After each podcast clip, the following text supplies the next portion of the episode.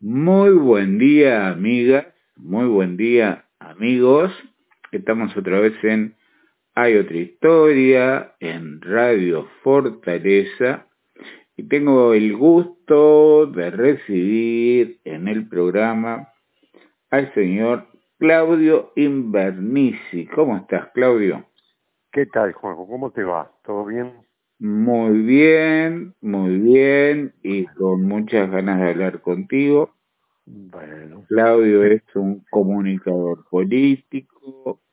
Bueno, ha cumplido cargos como fue periodista durante mucho tiempo, director de Canal 5, ha asesorado campañas políticas y bueno, y tienes una visión, que es lo que yo quiero eh, tener ahora de ti para el programa, una visión de la realidad política que de repente el ciudadano común hoy, entre tanto barullo, tanto ruido, redes sociales, los medios, la cantidad de temas, más los problemas personales, se le pueden perder algunas de las cosas o no entender algunas de las cosas que están pasando.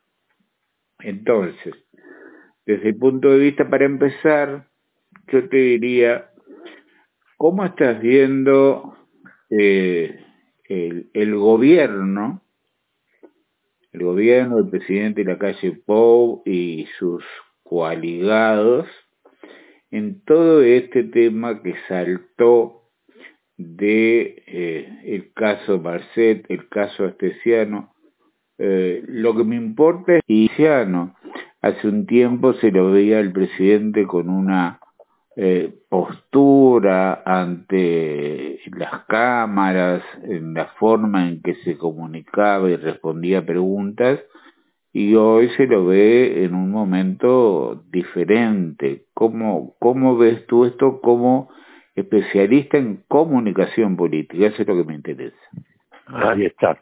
Bueno, mira, realmente yo creo que sí, que eh, yo decía hace un tiempo que eh, la realidad eh, es el límite de la comunicación política, que la realidad es el, la, la kriptonita del marketing político, es decir, eh, cuando la realidad se impone, eh, la, la comunicación puede hacer muy pocas cosas o puede hacer las cosas que a corto plazo, pero no a mediano y a largo plazo. ¿Qué quiero decir con esto?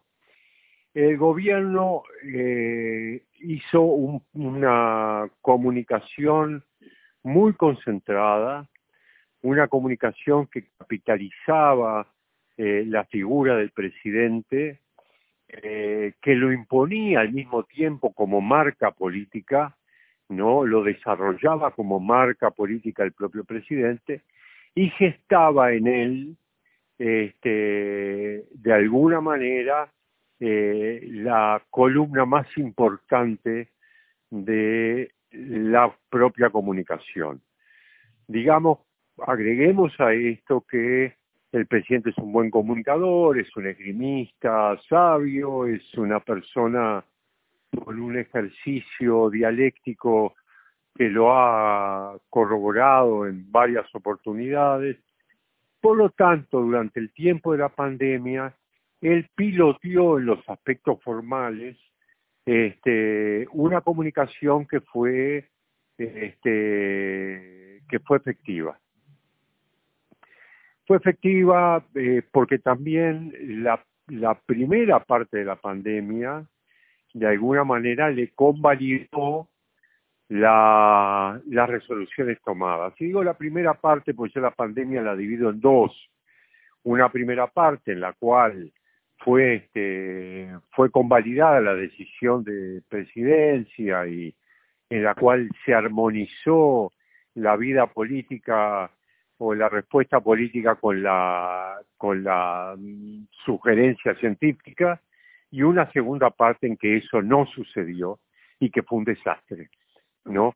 Porque parece que nos salteáramos aquel episodio de blindar Abril, que Abril no se blindó y que terminó, este, digamos, con, con una cantidad de muertos que podrían haberse este, obviado.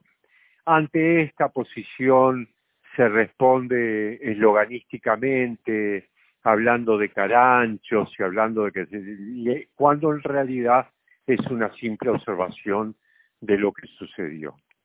Muy bien, el presidente piloteó toda esa primera etapa y al mismo tiempo iba afianzando su marca política, lo que significaba que su comunicación, ya, su comunicación personal ya de por sí buena, también iba creciendo y él se iba afirmando en sus modos, en sus formas, en sus pronunciamientos, hasta que sucedió este desatino del caso Marcet y del caso Astesiano.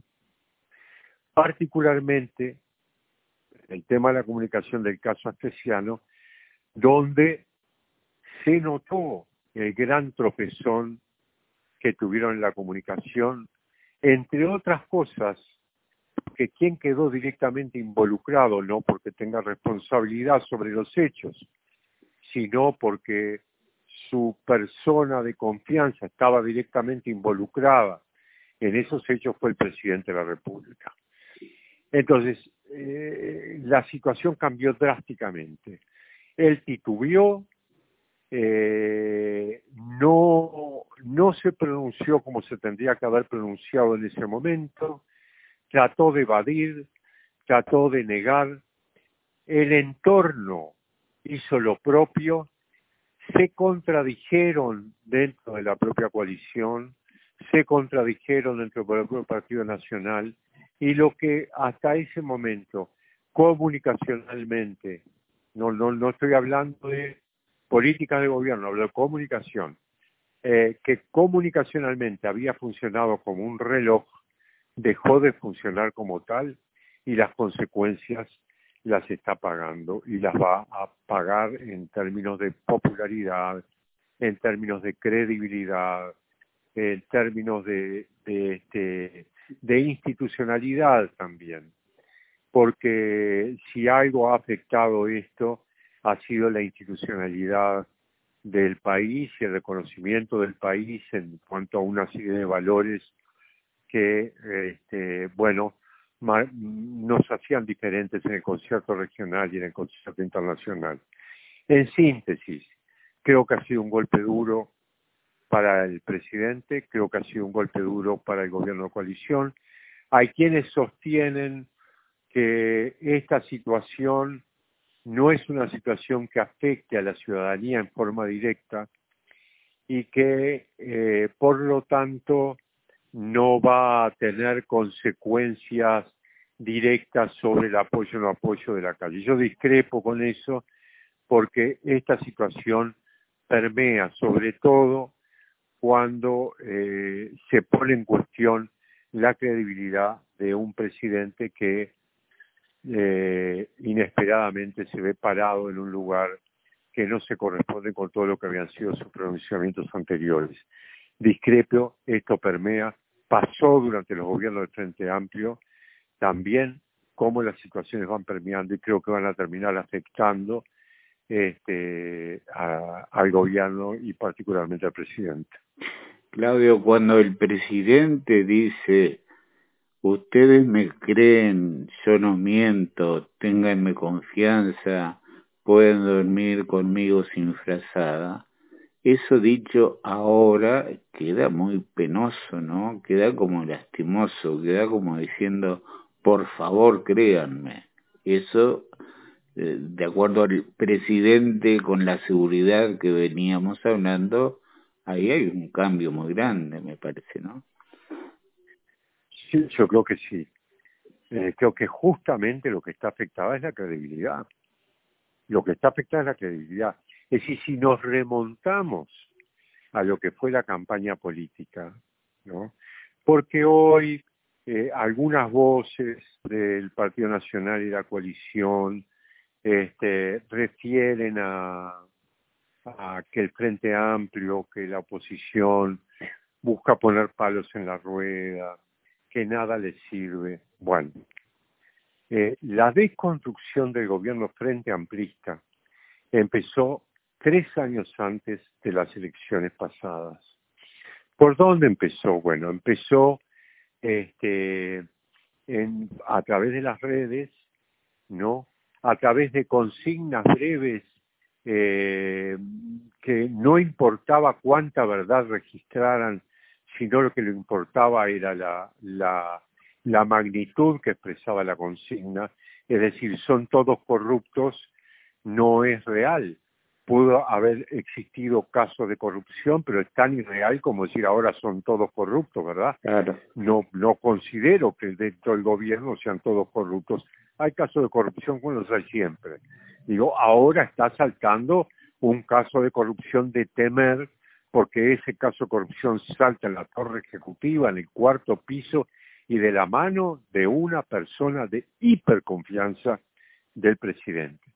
Quiere decir que cuando el Frente Amplio actúa, no pone el paro en la ley. Yo creo que el Frente Amplio este, ha tenido una posición muy responsable en los hechos, se ofrece para ser partícipe este, de, comisiones, participa de las comisiones, de las comisiones de seguridad, se siente de alguna manera engañado. Pero respecto a esto de la credibilidad, yo creo que durante el periodo anterior de las, eh, periodo anterior electoral, eh, hay situaciones que son exageraciones de verdades en el periodo preelectoral, actos demagógicos y mentiras. Yo establezco tres diferencias al respecto. No, la demagogia es propio de la, de la, de la, de la búsqueda de la victoria. La exageración de verdades también, que no son actos de, de demagogia pero la mentira, que según Arendt es necesaria en la política, rompió las fronteras aceptables durante todo este periodo. Durante la campaña se mintió.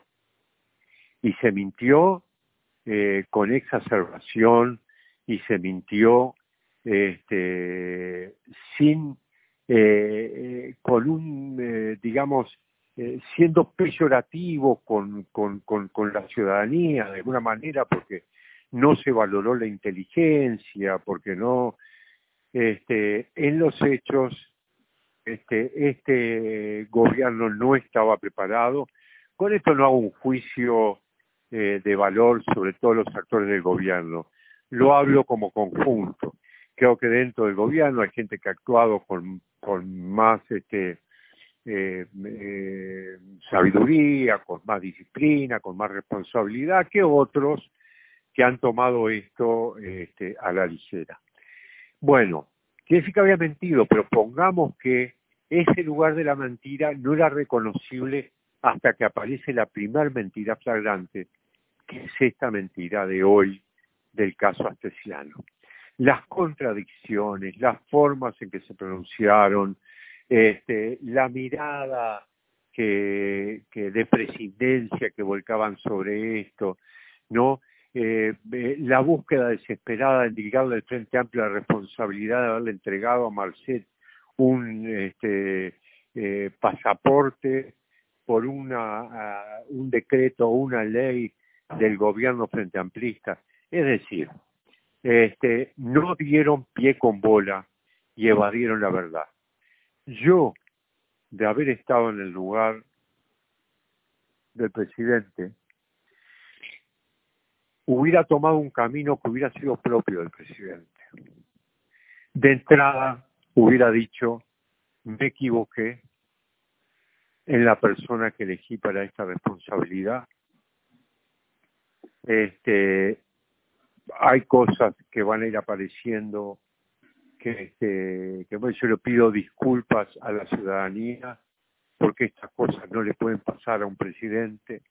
La investidura eh, que me tocó eh, por, su voto y como consecuencia del acto democrático no, eh, no estuvo a la altura del momento que nos está tocando vivir, pero vamos a actuar en consecuencia este, y vamos, después de decir eso, ahí sí decir, vamos a ir hasta donde haya que ir para que no queden restos de toda esta situación.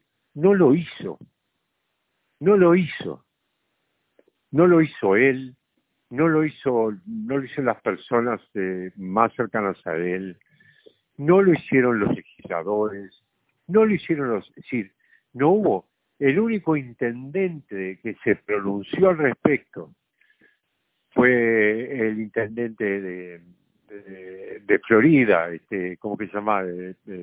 Besosi. Besosi, ¿no? Que se pronunció, este, y lo mandaron llamado, ¿eh? Y lo mandaron callar, Y lo mandaron callar. Después lo que sucedió eh, con los periodistas del Observador, es decir, este, le erraron en todos los pasos que dieron. Y yo creo que el gobierno perdió el confort. Y el gobierno perdió el confort porque le golpearon el horcón del medio. El horcón del medio es el presidente. Se lo golpearon y se corrió. Quedó desultado, quedó en desequilibrio y todo lo que estaba alrededor, con un ingrediente no menor. De aquí en más comienzan las internas partidarias. A eso iba. Esa era mi próxima pregunta, justamente. Eh, se apuntaba, siempre se deseaba eh, desde el Partido Nacional, fortalecemos, tenemos un presidente prestigioso, con gran prestigio, y eso va a derramar hacia los futuros candidatos. Creo que en política está demostrado que el presidente o quien sea o un líder no puede tocar en el hombro cual varita mágica decirle te paso el liderazgo y los votos a ti. Eso creo que no sucede. Pero además, el problema es que ahora tenemos un presidente que está desprestigiado y empieza la lucha electoral increíblemente en su propio sector, en todos, donde empieza la disputa Álvaro Delgado, eh, el lema que empieza a aparecer, Laura Rajo, que la trajo el herrerismo viejo, digamos, el herrerismo herrerismo, y la puso ahí como en una disputa con su propio hijo de la calle Herrera. ¿Y cómo están esas comunicaciones que tú ves? ¿Cómo, cómo se están expresando esos futuros candidatos? Bueno, sí, yo creo que, que en primer lugar estoy de acuerdo contigo respecto a que no existe la varita mágica. Eh, no derraman eh, los candidatos este, a, sus sucesores. Eh, por suerte vivimos en un país de, alta responsabilidad democrática, que bueno, como todos, este, se manejan de distintas maneras durante los periodos electorales y pueden torcer los resultados en uno u otro sentido. Pero esto de que yo te elijo a ti y tú vas a ser el ganador no funciona. Para mí no funciona. Y menos en esta disputa donde ninguno aparece con claridad en el escenario este, político. No tal vez el que aparecía al principio más despegado es Álvaro Delgado, este, eh, pero bueno, hoy eh, eh, tal vez también preparen dentro de este menú esté la idea de ir este, fobiando y preparando candidatos para distintos lugares o para futuras elecciones, ¿verdad? Que también puede pasar, que puede ser el caso de Laura Raffo. También en un momento Beatriz Argimón estaba, este, estaba en el menú. Eh, pero en realidad yo creo que este, hoy está herido todo ese, ese cuerpo de candidatos por eh, la situación eh, inestable y desprestigiada que está viviendo el presidente de la República. O por lo menos prestigiada. El presidente tiene una marca muy importante. A mí me, gusta este, insistir sobre este concepto de marca, porque las marcas resisten cosas este, y son capaces de resistir errores, adulteraciones, etcétera. Pero a la larga se van desgastando. Y creo que ha sido lo que pasó con el, con el presidente.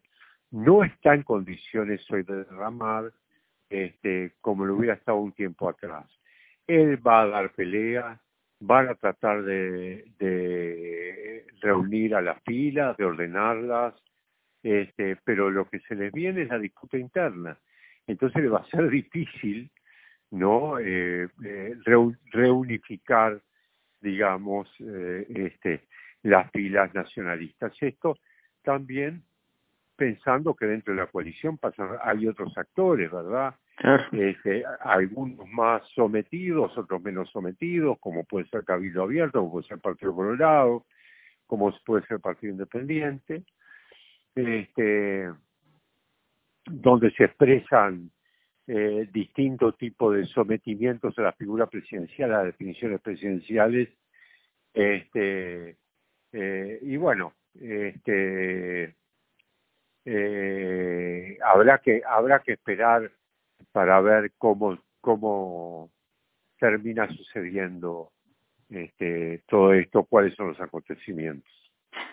Yo siempre recuerdo, se lo he preguntado al mismo senador Manini, aquella frase del día del, del escrutinio del referéndum, cuando dijo estos números nos ponen nerviosos a todos, porque un error y perdemos, esta diferencia es muy chica, se lo he preguntado al propio Manini, y siempre recuerdo esa frase, ¿no? El prácticamente empate, 30.000 votos es nada en este país y cualquier cambio, cualquier eh, resbalón de cualquiera de las dos eh, coaliciones, digamos, la gobernante y la del Frente Amplio, puede llevar eh, a la gente a votar para un lado o para otro. En ese sentido, ¿Cómo ves tú al Frente Amplio hoy parado en la cancha en cuanto a cómo está comunicando a la población, al ciudadano común, estamos acá y somos la alternativa del gobierno? Bueno, yo primero la, primera parte de tu pregunta y la, referencia a Manini, yo te agregaría que si las elecciones fueran hoy gana el Frente Amplio. Es decir, no, no, tengo ninguna duda, no tengo ninguna duda. Eh, eh, por, por distintas razones, ¿no? Es decir, bueno, eh, digo, si fueran hoy, con el resto del periodo de gobierno que queda, con las campañas en el medio, con los candidatos que sean, que todavía no están dilucidados, veremos qué sucede. Pero en los hechos, las últimas encuestas prácticamente dan un empate, daban un empate técnico y este, recordemos que llega a la segunda vuelta el Frente Amplio habiendo votado en la primera vuelta 39 y pico, pasando los 40, ya el Frente Amplio tiene reserva, como, como lo pasa a nivel de encuestas, tiene reservas como para ganar la elección. Eso en primer lugar de aquí a las elecciones veremos qué sucede, ¿no? Esto es un repentinismo que hago eh, con respecto a, tu comentario eh, eh, y a lo que Manini había dicho en referencia a los errores. Con respecto al Frente Amplio, creo que el, el, cambio sustancial está en la figura del presidente. Es decir, Fernando Pereira eh, eh, ha logrado de alguna manera este, em, eh, eh, reconstruir cierta esperanza, reconstruir la acción militante, asumir la autocrítica como un hecho real y salir al interior a escuchar, a conversar, lleva hechos miles de kilómetros eh, hacia el interior y eso coloca al Frente Amplio en un lugar distinto al cual el Frente Amplio venía, ¿verdad? Este, esto no quiere decir que sea bueno a partir de ahora entonces, no, no, simplemente parte del camino que está recorriendo el Frente Amplio hoy después de el, gran tropezón que tuvo en las últimas elecciones, eh, que fue ni más ni un gran tropezón que fue una derrota, digamos, punto. Eh, parte del juego democrático, no es una... No, porque el Frente Amplio siguió siendo el partido mayoritario, es hoy el partido mayoritario en este país, pero creo que se encamina el Frente Amplio hacia este, unas elecciones más puras, con aprendizajes previos, este, con, eh, con aprendizajes también en cuanto al ser, al deber ser, al cómo comunicar, a, un montón de cosas que son fundamentales para cualquier partido político y más aún para un partido de gobierno. Este, eh, el frente necesita eh, un presidente que sea capaz de amalgamar no posturas políticas tan diversas, manteniendo el margen de contradicción que no está mal que exista, porque no está mal que exista, no está mal que haya diferencias en la interna del Frente Amplio desde el momento que hay posiciones ideológicas diversas, ¿verdad? Este, yo creo que está muy bien que algunas que algunas diferencias se hagan públicas no me molesta. Este, em, eh, preferiría que no sucediera, pero suceden y es sano que acontezca. El Frente Amplio tiene un resto eh, de un resto democrático muy importante en su propia militancia. Lo que hace la diferencia del Frente Amplio no son los sectores, sino que es la militancia, son las bases. ¿Y por qué hace la diferencia? Porque eh, un partido que simplemente fuera una coalición y que solo tuviera las visiones de los partidos, hubiera sucumbido como sucumbieron todos los frentes de izquierda en el mundo. ¿Por qué el Frente Amplio no solo no sucumbió, sino que fue capaz de construir su propia identidad, su propia cultura, su propia forma de, de hacer política, de construir la política, porque tenía las bases que agregan desde sí, que inciden, que tiene un estatuto que está preparado para que las bases puedan discrepar y para que la dirección pueda revisar las decisiones que fueron tomadas, no bases que además no reportan, porque pueden haber bases eh, militantes de bases independientes o pueden haber militantes de base partidario. El delegado de una coordinadora, el delegado de un comité de base, si es sectorizado, no reporta a su sector, reporta al comité de base o reporta a la coordinadora y a veces tiene que ir y votar contra la voluntad de su propio sector. Eso es lo que ha mantenido al Frente Amplio, te diría que imbatible, por más que haya sido derrotado. Entonces, a ese lugar se vuelve, a ese lugar se vuelve, te diría, con la cabeza un poco gacha, a escuchar, a hacer lo que no se hizo antes, eh, a, este, a tomar el pulso del pensamiento este, y a tratar de revisar la realidad y sintonizar con la sensibilidad de la ciudadanía en todos los aspectos, ¿verdad? Porque muchas veces también nosotros nos quedamos pegados a una posición de, de fuerza ideológica cuando muchos ciudadanos lo que están esperando es una posición de mucha este, confluencia humana, este, donde no las sensibilidades son cambiantes y hay que irse adaptando sin perder las razones de ser, sin perder los valores que nos han construido, ¿verdad? Al contrario, fortaleciéndolos. Hoy vivimos un mundo que está más determinado para los jóvenes por las causas que por los sectores políticos. De qué manera estamos tomando esas causas, cómo las vamos a procesar, ¿no? El medio ambiente, eh, género, eh, en fin, eh, cantidad de cosas que hacen a la, a la, en definitiva, que la cual la política tiene la responsabilidad de actuar sobre ellas y de orientar, este, de orientar el, el, el, país, la ciudadanía y a los distintos sectores. Entonces, yo la verdad creo que al Frente Amplio le cuesta, somos hipercríticos eh, en el Frente Amplio, este, nos miramos por una eh, agudeza que somos condescendientes con el adversario y con nosotros somos duros, duros, duros, a veces mucho más duros con el adversario. Eso provoca heridas que a veces hay que cauterizar.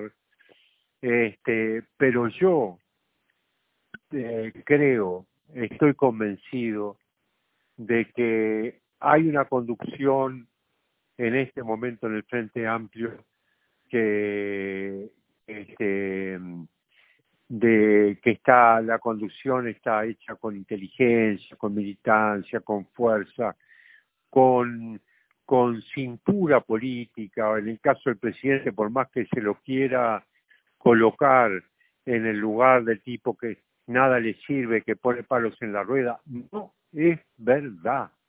El presidente se ha ofrecido en los hechos, ha dialogado y dialoga con todo el mundo, dialogó con Manini, dialogó con el presidente, convocó a los presidentes de los partidos para poder bajar un poco la pelota porque había algunos actores políticos que se habían salido del carril. Es decir, eh, me parece que, los adversarios del Frente Amplio de alguna manera este, construyen eh, eh, y destruyen a través de eslóganes que, que terminan intentando matrizar y colocar en distintos lugares a los actores políticos del Frente Amplio que no siempre se corresponden con la realidad. ¿Podría decirse que la derrota volvió más humilde y menos soberbio al Frente Amplio? Totalmente, totalmente. Totalmente, totalmente. Este, eh, y eso también es, un, es aprendizaje. Eh, es aprendizaje no para ahora, es aprendizaje para después. Es aprendizaje para volver a tener eh, eh tres administraciones frente amplistas y no sucumbir eh, a, a, la ceguera del poder o a la ceguera, digamos, de, de, Yo creo que el Frente Amplio tuvo administraciones que la síntesis del gobierno, la síntesis de las tres administraciones frente amplistas, con sus debes, con sus errores, con sus problemas, es muy positiva. El Frente Amplio reconstruyó el país, pero cuando digo que lo reconstruyó, lo reconstruyó en, en varios escenarios, en varios frentes, ¿no? Más allá de la crisis en la cual habíamos caído.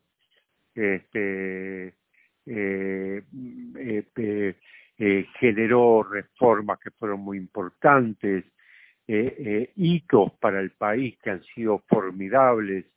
Bueno, nos faltó durante el último periodo mirarnos con un poquitito más de profundidad saber en qué nos estábamos equivocando, este, mirar si realmente eh, quienes decían que estábamos haciendo las cosas mal, eh, lo que querían era destruir la gobernabilidad del Frente Amplio o había cosas que se decían que eran correctas. ¿Por qué miramos eh, un solo Uruguay como lo miramos y no lo miramos tratando de discernir qué cosas habían allí que se decían que podían ser importantes tomadas y a las cuales había que darle respuesta. Este, en fin, aprendizaje. Cito de un solo Uruguay, podría citar muchas cosas más, pero cito de un solo Uruguay. De todas maneras, la línea que se pasó es una línea que queda, te diría, que corroborada por unas elecciones en las cuales solo quedamos a 30.000 votos de nuestros adversarios. No te pido futurología, Claudio, por supuesto, pero dadas las condiciones es mucha la, la, expectativa, la ansiedad de la gente. Eh, ¿Quién será candidato al frente? ¿Orsi, Cosi, surgirá algún otro precandidato de los otros sectores como de del serenismo, por ejemplo? Mira, no lo sé. No está descartado, ¿no? Que surjan otros otros otros candidatos. Este eh, habrá que no se han pronunciado los sectores, digamos, definitivamente, pero bueno, en algún momento Vergara había había dicho que él estaría dispuesto a a este a, volver, digamos, a competir por la candidatura. Este, eh, en fin, eh, no me atrevo a decir quién va a ser el candidato o la candidata, este, y tampoco en este momento me gustaría decir quién es mi preferido o preferida.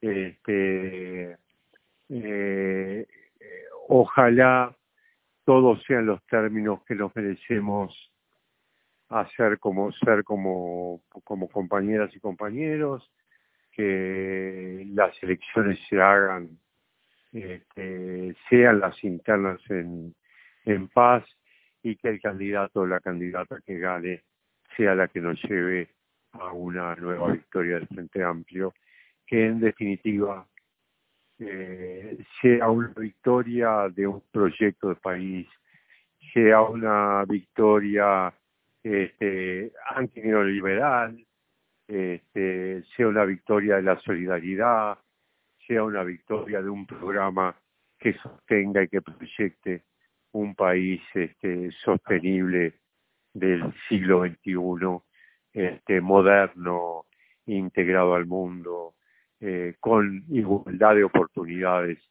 sobre todo para todos los uruguayos. Eso hoy debe ser el Frente Amplio y cualquiera sea el candidato o la candidata, eso es lo que debería eh, primar. Tengo una última pregunta, Claudio, y ya te libero. Hay quienes dicen que los números de la economía son muy buenos para el gobierno y que eso puede llegar a pesar en el momento de las elecciones. Claro, es la macroeconomía. Habrá que ver el desafío de si logran mejorar las condiciones de vida del ciudadano común. ¿Cómo ves esa situación? Hasta el momento creo que eh, el discurso de los números ha sido un país que ha contado, digamos, con, con unos precios fantásticos de la carne, que ha contado con una no con un momento que también tuvo en su época, en su momento Frente Amplio, pasó Frente Amplio, ¿no? Un país que ha este que ha venido eh, este sosteniéndose en, en, una eh, fuerza exportadora muy importante. Y la macroeconomía eh, sí ha mejorado. En realidad, los salarios han bajado, ¿no? Eh, no sé cuánto están ahora, pero venía un 5, creo que un 4 o un 5% bajo. Lo mismo ha sido con las jubilaciones. Hay que ver qué sucede o qué es lo que hacen durante el último año el gobierno de cara a las elecciones, porque lamentablemente en esos últimos años siempre suceden cosas que tienen más que ver que con la responsabilidad del gobernante con, eh, eh, con, con las elecciones. Los Veremos famosos lo que carnavales, los famosos carnavales, electorales. Veremos si entonces derrama el gobierno, porque es mentira que los oro derramen. Este, si no hay intervención del Estado, no hay nada. Los principales países del mundo, con los países con mayor equidad, los, los países con mayor este, igualdad de oportunidades. Los países más justos son aquellos países donde el Estado tiene responsabilidades más fuertes y donde no queda liberado a la iniciativa privada el devenir del país y del bienestar de los ciudadanos. Claudio, yo te agradezco mucho que me hayas acompañado, que nos hayas acompañado en Hay otra historia, acá Radio Fortaleza. Nos has dado mm, motivos para pensar, para analizar, esa es la idea de este programa, que queden, que queden cosas pendientes que uno pueda seguir buscando, informándose y tratando de entender la realidad que es compleja para el ciudadano común. Así que te mando un abrazo grande, gracias y seguiremos en contacto. Bueno, Juanjo, yo te agradezco mucho a ti, saludo a toda, a toda tu audiencia y gracias por esta oportunidad y saber siempre que la realidad es compleja pero no es inexplicable. Siempre la realidad tiene razones, que a veces las encontramos y otras veces no. Perfecto, muchas gracias Claudio. Un fuerte abrazo Juanjo. Chau, chau. Amigas, amigos, estuvo hoy en Hay otra historia en Radio Fortaleza Claudio Invernici, un publicista, un comunicador político, es escritor, ha dirigido campañas presidenciales del Frente Amplio, de Tabaré Vázquez en su momento, fue director creativo de empresas de publicidad y ha ganado varios eventos publicitarios en Nueva York y en otros festivales. Hizo periodismo desde 1984 en el semanario Jaque posteriormente en otras publicaciones nacionales e internacionales. Estuvo acá en Hay otra historia. Hasta mañana. Gracias.